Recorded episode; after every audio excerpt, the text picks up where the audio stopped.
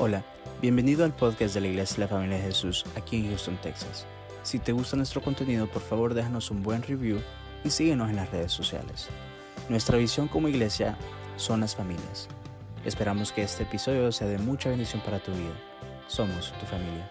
Ok, so el título del sermón en esta mañana es Una familia bendecida. En el mes de octubre nosotros hablamos de la familia y creo que es la primera vez que me toca predicar en octubre y creo que lo hicieron a propósito porque hoy ya tengo mi propia familia. Antes, antes no era miembro de ninguna familia, no son bromas. Pero eh, gracias a Dios este año Dios me dio el privilegio, nos dio el privilegio de ser padres y ha sido toda una aventura con altos y bajos, eh, pero es algo hermoso y los que son padres saben lo que es, los que no, no se apresuren, no, hay ningún, eh, es más trabajo, pero se disfruta ese trabajo. Eh, pero Dios ha sido bueno, amén. Y Dios, eh, específicamente en, la palabra, escoge una familia para bendecir a, resto, a todas las familias. Y si usted no me lo cree, quiero que vayamos a Génesis capítulo 12, versículo 3. Dice así, eh, voy a empezar desde el 1 para poner un poco de contexto. Dice, pero Jehová había dicho a Abraham, vete tú de tu tierra y de tu parentela y de la casa de tu padre a la tierra que te mostraré. Y haré de ti una nación grande y te bendeciré y te engrandeceré tu nombre y serás bendición. Bendeciré a los que te bendijeren y a los que te maldijeren maldiciré. Y serán benditas en ti todas las familias de la tierra. Y se fue Abraham como Dios le dijo, y Lot se fue con él. Amén. versículo 3 dice, y serán en ti benditas todas las familias de la tierra. En la, familia de Abraham, Dios escoge a Abraham para eh, levantar un pueblo, para levantar un linaje escogido. Entonces Dios le dice, en tu familia, en tu descendencia, va a haber bendición para todas las familias. Entonces, esto tiene una implicación más grande y más espiritual y lo vamos a ver al final, pero quiero enfocarnos un poco en la familia de Abraham y ver qué tipo de familia tenía Abraham, para que nosotros podamos entender eh, un poco lo que Dios quiere hacer y cómo Dios quiere bendecir a nuestras familias. Muchas veces cuando pensamos en estos hombres de la Biblia, nos gusta ser eh, selectivos. Eh, con lo que creemos y con lo que leemos y, los vemos como personas, em, los idealizamos como personas perfectas, como personas muy buenas. El padre Abraham, que es como se le conoce como que el mejor padre de todos. Y, Sara, como Sara significa princesa, entonces uno dice, ah, no, era una muy buena mujer, y Isaac, y etc. Y así tendemos a ver a los personajes de la Biblia. Pero en realidad eran hombres y mujeres igual que usted y yo. Y tal vez usted está pensando en su familia y dice, no, mi familia ahorita, mis hijos no me hablan, mi esposa está enojada conmigo, mi esposo, esto, lo otro. Y, pero Dios quiere mostrarnos a través de la Biblia que Dios tiene un propósito aún en las familias más eh, disfuncionales que usted se puede imaginar. Abraham no era el esposo perfecto y Saraí no eran los esposos perfectos. Quiero que eh, vayamos a Génesis 22, versículos del 1 al 17. Vamos a ver un poco el llamado de Abraham y lo que Dios eh, le pide a Abraham, dice, dice así, aconteció después de estas cosas que probó Dios a Abraham y dijo a Abraham, y respondió, heme aquí. Y dijo, toma a tu hijo y a tu único, toma a tu hijo, tu único, Isaac, a quien amas, y vete a la tierra de Moriah y ofrécelo allí en holocausto sobre uno de los montes que yo te diré. Y Abraham se levantó dentro eh, muy de mañana y enalvaró su asno y tomó consigo dos siervos suyos, y Isaac y su hijo, Isaac su hijo, y cortó leña para el holocausto y se levantó y fue al lugar que Dios le dijo. Al tercer día alzó Abraham sus ojos y vio el lugar de lejos. Entonces dijo Abraham a sus siervos, esperad aquí con el asno y yo y el muchacho iremos hasta allí y adoraremos y volveremos a vosotros. Y tomó Abraham la leña y el holocausto y lo puso sobre Isaac su hijo, y él tomó en su mano el fuego y el cuchillo, y fueron ambos juntos. Entonces habló Isaac a Abraham su padre y dijo, Padre mío. Y él respondió, venme aquí y, y, heme aquí, hijo. Y él le dijo, he aquí el fuego y la leña, mas ¿dónde está el cordero para el holocausto? Y respondió Abraham, eh, Dios se proveerá de cordero para el holocausto, hijo mío. Y iba, iban juntos y cuando llegaron a donde Dios le había dicho, edificó allí Abraham un altar y compuso la leña y ató a Isaac su hijo y la puso en el altar sobre la leña. Y extendió a Abraham su mano y tomó el cuchillo para degollar a su hijo. Entonces el ángel de Jehová le dio voces desde el cielo y le dijo, Abraham, Abraham. Y él respondió, heme aquí. Y dijo, no extiendas tu mano sobre el muchacho ni le hagas nada sobre, porque ya conozco que temes a Dios, por cuanto no rehusaste tu hijo único. Entonces alzó Abraham sus ojos y miró, y he aquí sus espaldas un carnero trabado en, una, en un salsal, puso sus cuernos y fue a Abraham y tomó el cardero y lo ofreció en holocausto. Amén. So vemos aquí un pasaje como al final tal vez del llamado de Abraham. Dios llama a Abraham y le dice, sal de tu tierra de tu parentela, porque yo te voy a bendecir. Dios está diciendo a Abraham, Abraham deja todo atrás, sal de esta tierra que tú conoces. Abraham era un hombre muy rico en ese momento. Eh, sal de tu tierra, deja todo atrás y vete donde yo te voy a llamar. Y después, muchos años más tarde, Dios lo vuelve a llamar a que salga de donde estaba y que ofrezca a su hijo. Y quiero contrastar un poco los dos llamados de Abraham y ver cómo Dios cambió completamente la vida de, Abraham. Cuando Dios lo llama por primera vez a salir de su tierra parentela, sí, Abraham salió de, donde lo que él conocía, pero no dejó su parentela. Se va consigo Lot, su sobrino, y también su padre sale con él. Siempre, y vemos característicamente que Abraham seguía a Dios a medias. Siempre era como que, ok, te creo Dios y, confío en ti, pero también tengo que tener otra opción B, un, plan B. por si tú me fallas, eh, tengo que llevarme mi, sobrino que, que, me ayude, o mi padre, ¿cómo voy a dejar atrás mi padre? Cuando Dios está diciendo, sal y deja todo eso. ¿Sí? Porque Abraham todavía cojeaba y creía en sus propias fuerzas y durante todo su caminar, si nosotros vemos la vida de Abraham y la vida de Sara, eh, Dios eh, les, cuando se viene una hombruna a la tierra donde los había llevado, ellos se van a Egipto. Y Abraham, para protegerse, porque tenía miedo que lo mataran, porque Sara era una mujer tan eh, muy hermosa, Em, para protegerse, le dice, ok, tú vas a decir que sos mi hermana, por si preguntan algo. Y que era verdad. Abraham era, eh, eh, eh, Sara era media hermana de Abraham. Entonces, y, y era, era una media mentira, una media verdad que él estaba diciendo. Y esto era todo porque no confiaban que Dios podía protegerlo donde él estuviera, que Dios estaba con él en cada momento, en cada paso que ellos daban.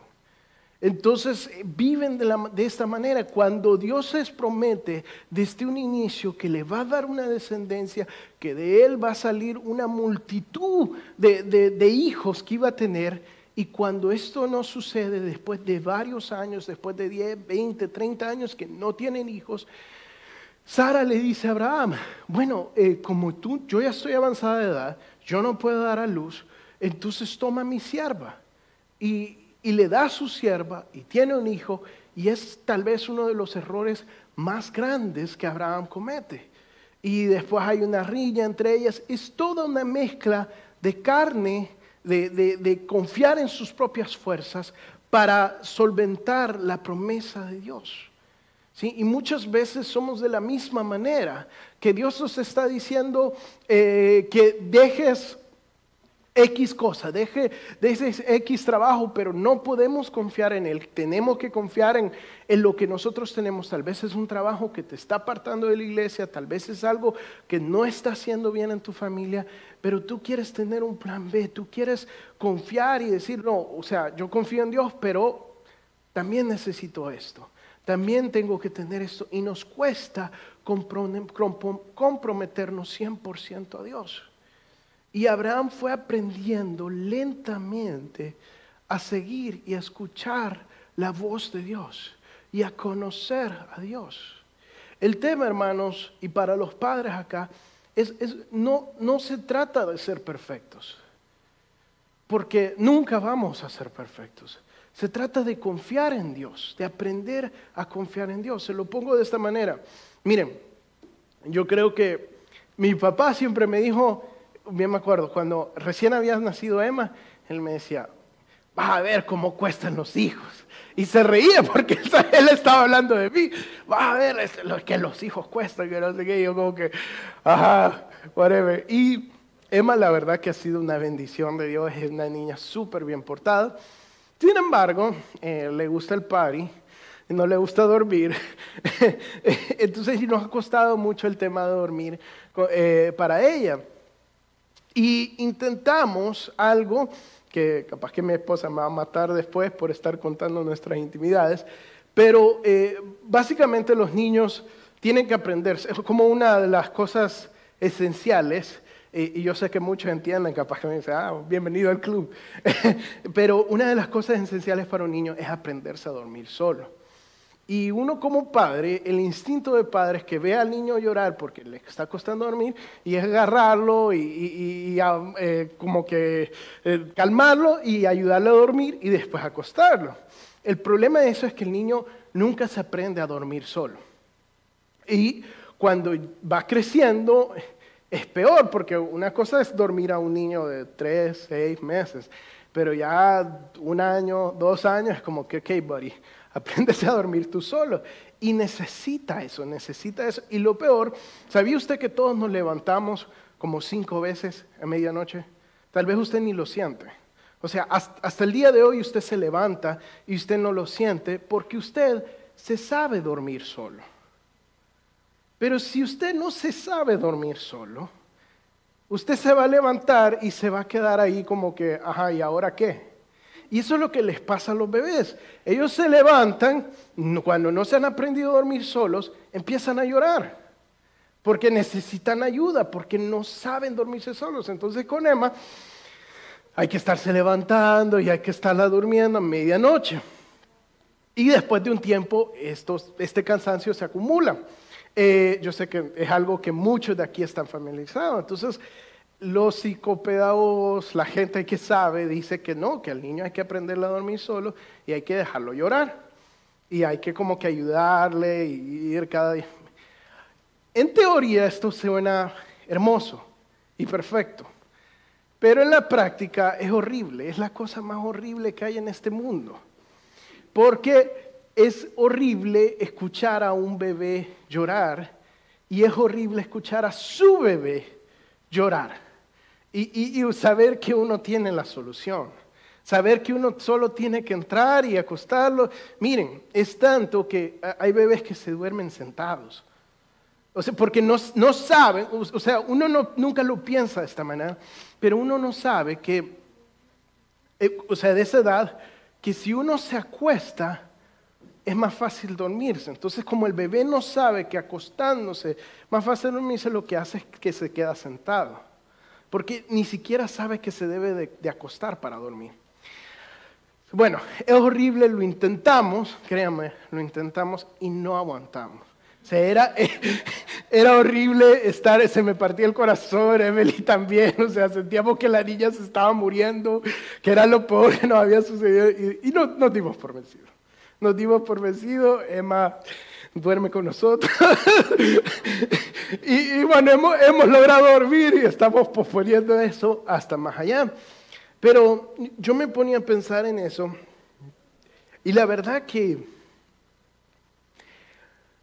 esa es la historia de ser padre.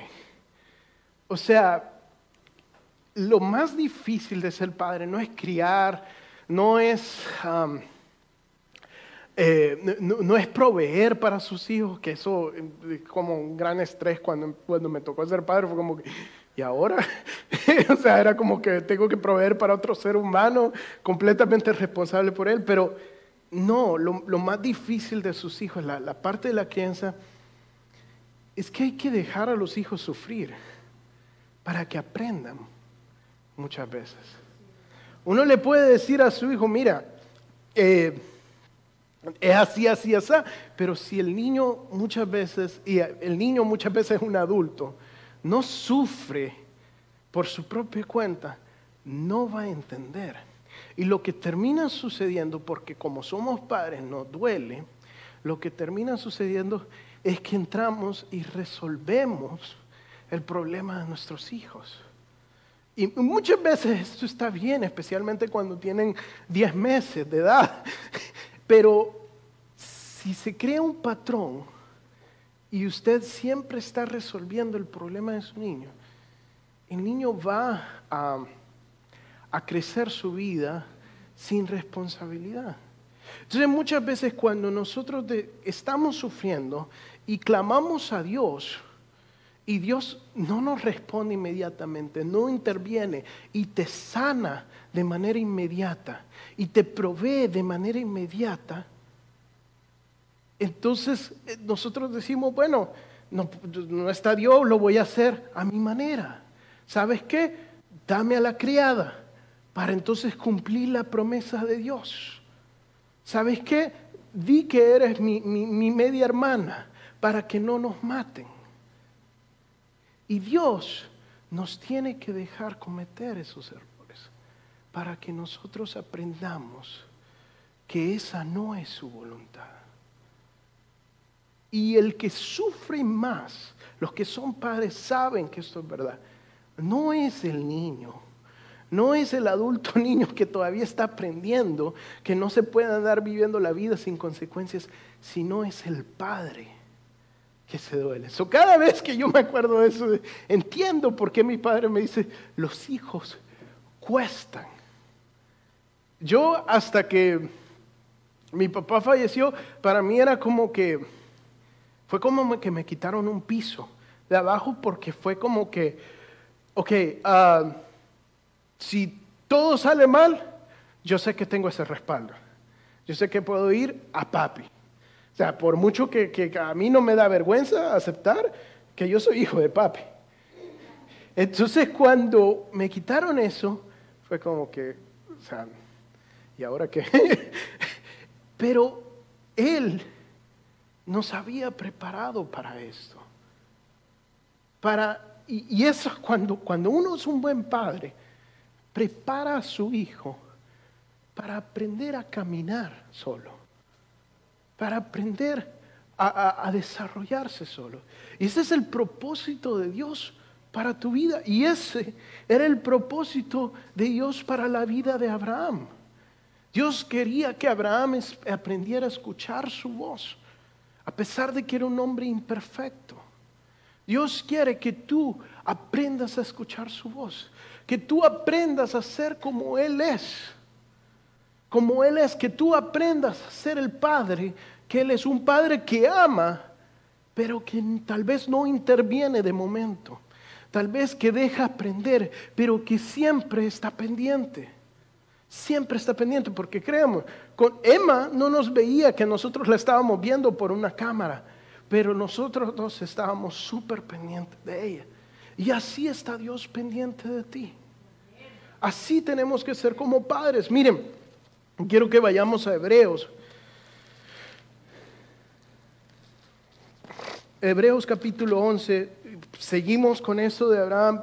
Dice así, 11.8, por la fe Abraham, siendo llamado, obedeció para salir al lugar que había recibido como herencia y salió sin saber a dónde iba.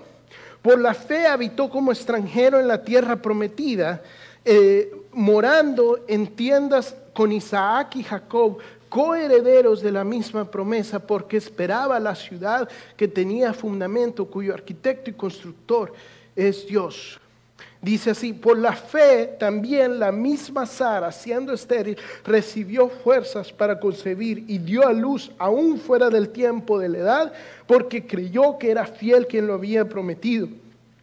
Por lo cual también de uno y de ese ya casi muerto salieron como las estrellas del cielo en multitud y como la arena innumerable que está a la orilla. Vamos más abajo al capítulo, al versículo 17 dice, por la fe Abraham cuando fue probado ofreció a Isaac, el que había recibido la promesa, ofreció su unigénito, habiéndosele dicho, en Isaac te será llamada descendencia. Y pensando que Dios es poderoso para levantar aún de los, muertos, de donde eh, en sentido figurado también lo había recibido. ¿Sí? Ahora después, en retrospectiva, cuando el escritor de Hebreos habla de Abraham, está hablando de una persona que ha sido completamente cambiado por el poder del Espíritu Santo. Está hablando de un verdadero padre de la fe.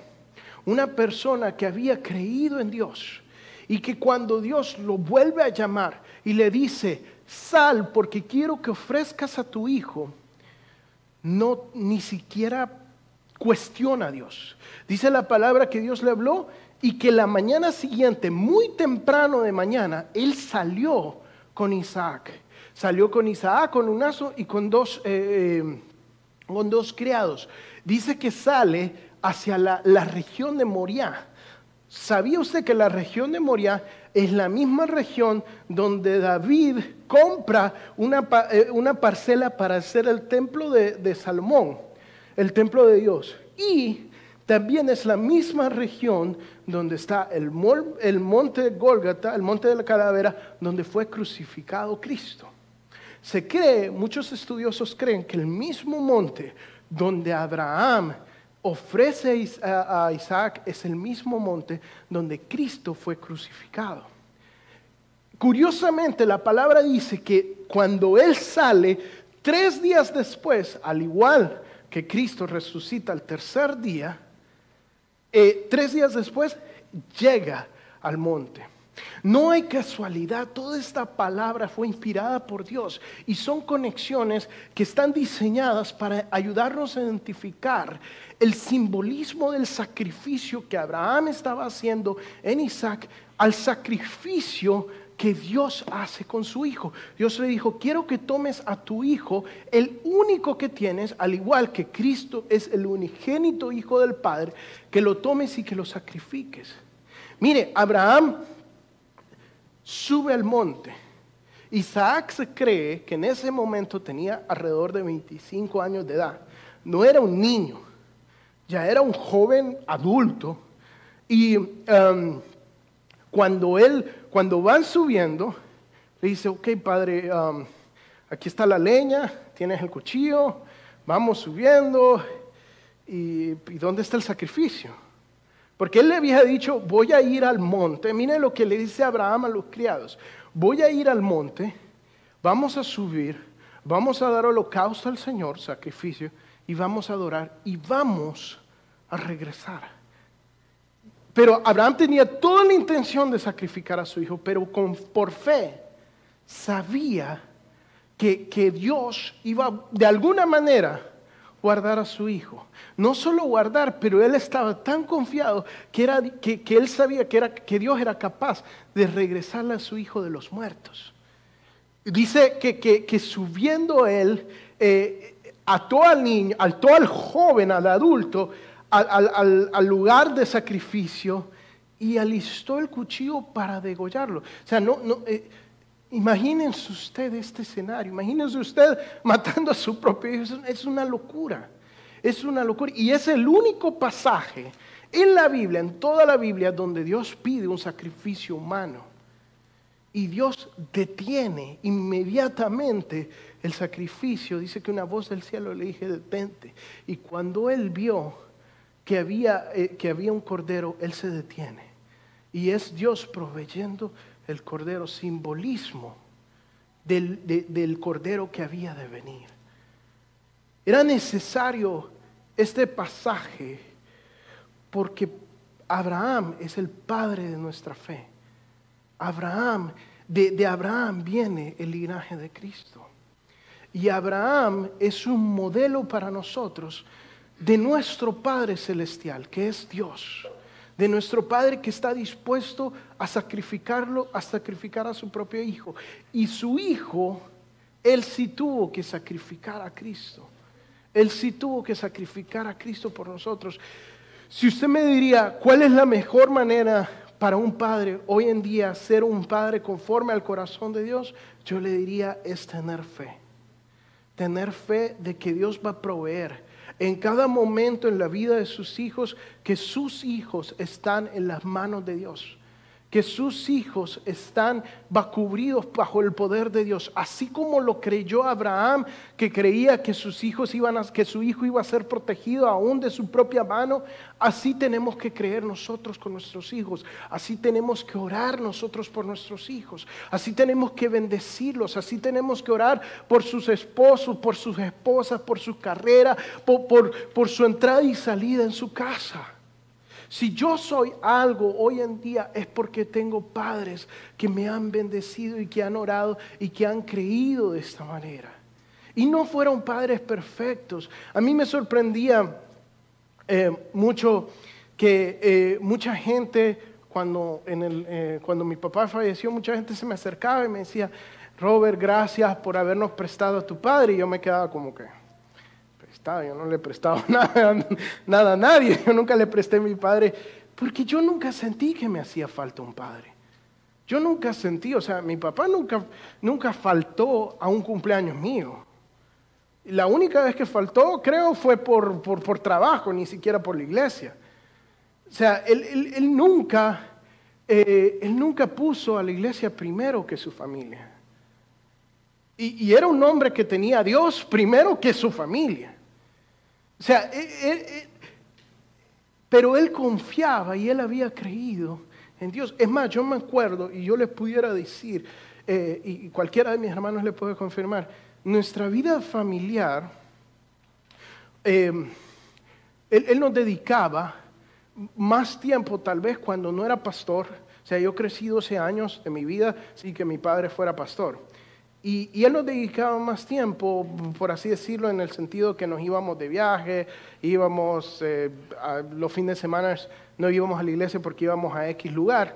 Em, y, y, no, y ese tiempo fue peor que el tiempo que vino después cuando ya estábamos en la iglesia.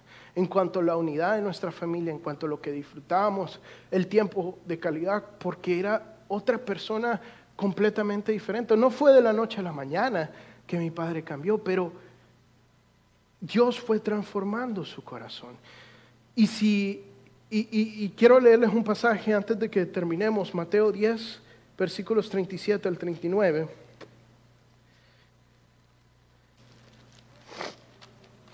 Mateo 10, Porque mucha gente confunde y dice, bueno, para ser un buen padre yo tengo que, poner a la iglesia primero, yo tengo que eh, dejar todo. O sea, nuestra visión está en las familias y muchas veces eso se puede malinterpretar y decir que estamos poniendo a las familias primero. Y no es, no es de esa manera. Dice Mateo 10, versículos 37, dice así. Dice, el que ama a padre o madre más que a mí no es digno de mí. El que ama a hijo o hija más que a mí no es digno de mí. Y el que no toma su cruz y me sigue en pos de mí no es digno de mí. El que haya su vida la perderá y el que la pierda su vida por causa de mí la hallará.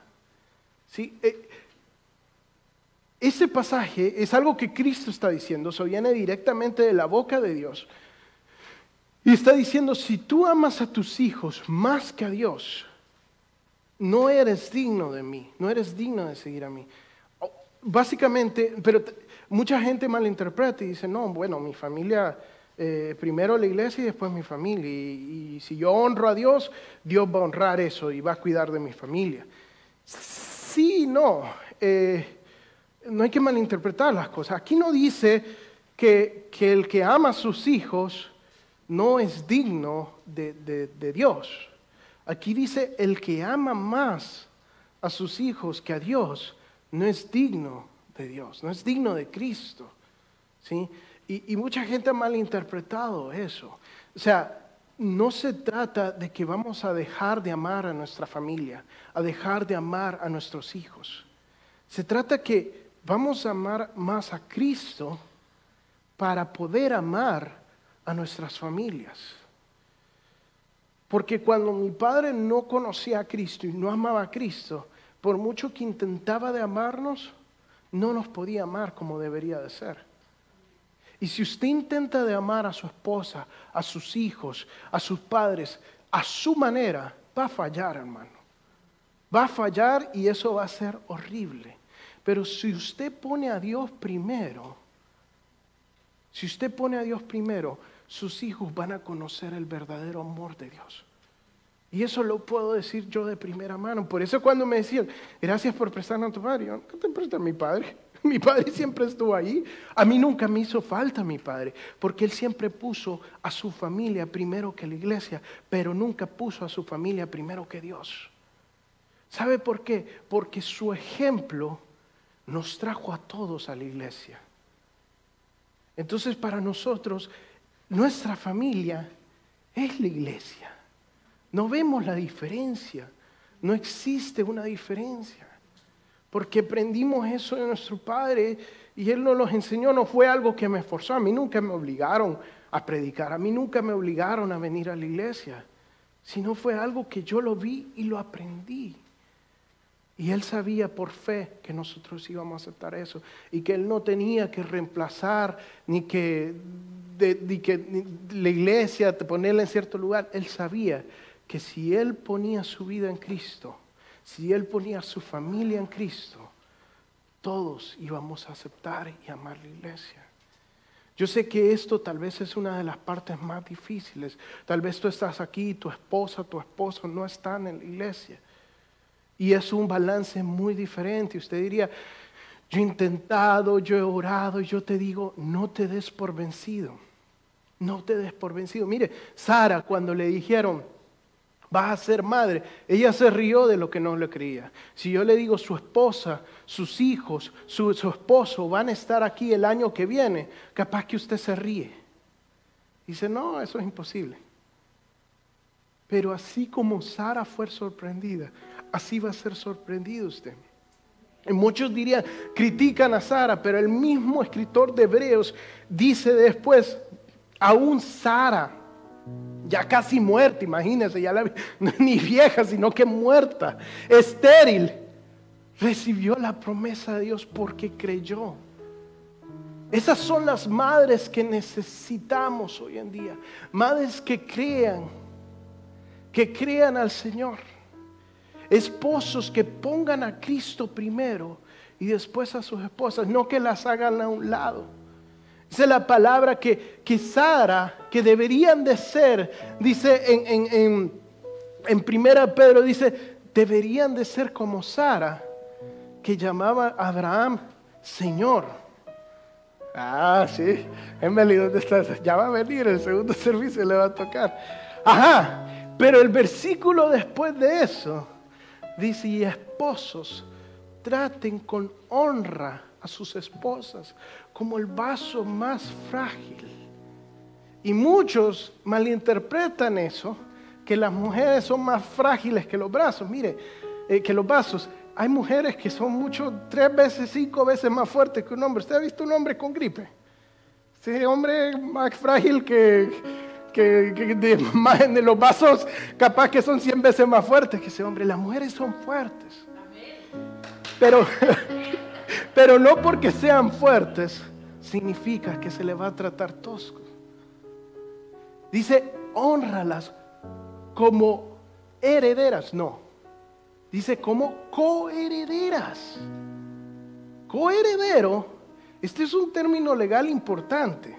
Porque si, si en, en, en, un testamento dice heredero, dice, por ejemplo, el esposo, la esposa heredera del esposo, el derecho que tiene la esposa es solo el que le pasa del esposo. O sea, si el esposo se malgastó la herencia, olvídense, no le queda nada. Pero cuando dice coheredero, significa que tienen el mismo derecho legal de heredar de quien le precedía. Solo ve como dos partes iguales. ¿Sí?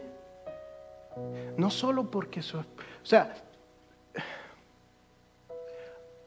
aquí la virtud de la esposa está en que teniendo los mismos derechos, por fe, se somete a su esposo. No a todos los hombres, sino a su esposo. No significa que la mujer está debajo de todos los hombres, ni, ni siquiera debajo de su, de su esposo, sino coherederos. Cuando aceptamos por fe, hermanos, hombres, que su esposa puede ser coheredera con usted sin usted perder autoridad y ser menos macho, entonces entendemos el propósito de Dios. Mire, yo le voy a decir para mí, es bien difícil porque yo vivo tal vez en un mundo diferente eh, al de 20, 10 años atrás. El mundo cambia, en tres años ha cambiado el mundo. Pero hoy en día se vive una ola fuerte de feminismo, que en parte es bueno, porque la mujer ha sido muy oprimida. Pero mi esposa, teniendo todos los derechos y siendo una mujer muy, muy fuerte, mil veces más fuerte que yo, me ha dado el lugar y me ha respetado siempre.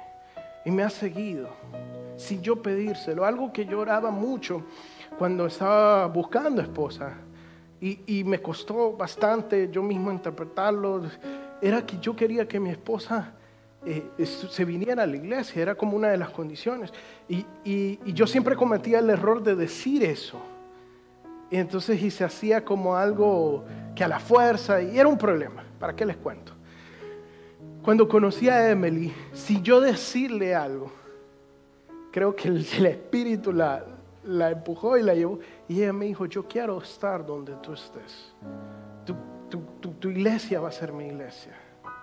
Y Emily iba a una iglesia de 500, 800 personas donde cantaban hermoso, hacían armonías, habían coros. Y, eso es lo de Emily. es la, y ella sacrificó eso. Así como Sara sacrificó dejar su tierra parentela. Y le ha costado, no ha sido fácil porque ella no es porque vea de menos eso, o nuestra iglesia, lo que sea, sino que ella verdaderamente amaba a su iglesia. Esa iglesia pasó por una gran división y ella fue una de las pocas personas que se quedó en esa iglesia. Así como usted ama esta iglesia. Y mi esposa, me, sé que ella amaba a su iglesia, pero por amor y por fe sin que yo se lo pidiera, ella se sometió a mí. Y eso es lo que Dios quiere. Y créame, es algo, una, lucha constante, no de la iglesia, pero sino de someterse y eso. Y es algo que no es fácil. Y hermano, esposos, les digo, no le pueden exigir eso a su esposa. Eso es algo que Dios por fe se lo da a uno. No, usted no es un verdugo de nadie que le tiene que andar exigiendo autoridad y respeto a nadie. Si usted la trata con honra y si usted le muestra a su esposo, que es a su esposa, que es un varón conforme a Dios, eso Dios se lo va a dar. Y Dios va a obrar en el corazón de su mujer. Hermano, le invito a que se ponga de pie. Vamos a orar. Quiero cantar esa canción que cantabas eh, la, nueva. ¿Te la puedes?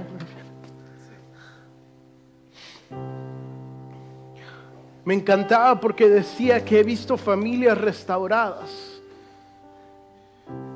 Nuestra visión es las familias, pero entendemos que la única manera que nuestras familias pueden ser restauradas es a través del poder de Cristo, es poniendo a Cristo primero es dándole el primer lugar al nuestro Señor, que Él ocupe el trono en nuestras vidas, para que nuestras familias sean restauradas, porque el día de mañana, cuando ellos busquen una respuesta, cuando ellos busquen y necesiten, van a saber que la única manera, la, la, referencia más cercana a Cristo está en nosotros, porque nosotros se lo hemos demostrado con nuestro ejemplo. Si yo te invito que hoy por fe cantemos esta canción y le digamos al Señor, Señor, creo en ti, creo en tus promesas, Señor, así como creyó Abraham que aún de los muertos tú podías levantar a su hijo. Hoy estoy creyendo, Señor, por mi esposo, por mi esposa, por mis hijos, Señor, que tú los estás trayendo, que tú los estás guardando, Señor, que tú estás poniendo un vallado alrededor de mi familia, que cuando yo te sigo, que cuando yo te sirvo, Señor Jesús, tú guardas a mi familia y tú traes a mi familia, a mi iglesia, Señor Jesús. Señor, que no habrá diferencia entre mi iglesia y mi familia Señor Jesús. Gracias, Padre, gracias. Yo sé que muchas veces has escuchado tal vez que la familia es el núcleo de la sociedad. Que la familia, en la familia está la, la, sociedad. Y cuando hay familias quebrantadas, esa sociedad se, deshace, se, se, desvanece. lo que está pasando en nuestros países llenos de corrupción, llenos de, maras, de pandillas, de carteles. Los estudiosos dicen que es por falta de padres, que muchos padres por la misma pobreza y necesidad tienen que huir a Estados Unidos y dejan a sus hijos. Y sus hijos caen en estos malos pasos. Y todo eso es verdad. Pero yo te digo, el núcleo de la sociedad no son las familias. El núcleo de la sociedad es Cristo.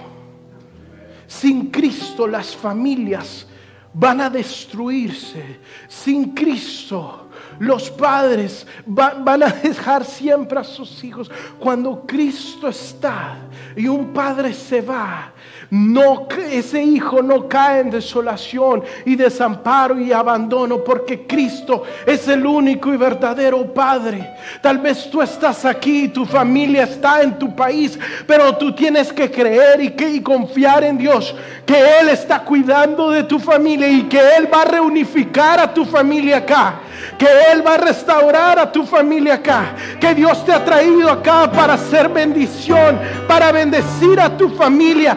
Palabra dice, a través de ti serán benditas todas las familias de la tierra. Y esa promesa se cumplió en Cristo. A través de Cristo son benditas todas las familias de la tierra, incluyendo tu familia, si tú dejas que Cristo reine en tu corazón. Cuando decimos, no me digas que Él no puede. Es porque lo hemos visto con nuestros ojos, como Dios ha restaurado familias, ha restaurado vidas. Si entregas tu vida a Cristo, si haces Cristo el primer lugar en tu corazón. Gracias Jesús. Gracias Jesús. Gracias, creemos en ti, Señor. Yo te ruego por cada familia aquí representada, por cada hijo, por cada padre, por cada esposo y esposa.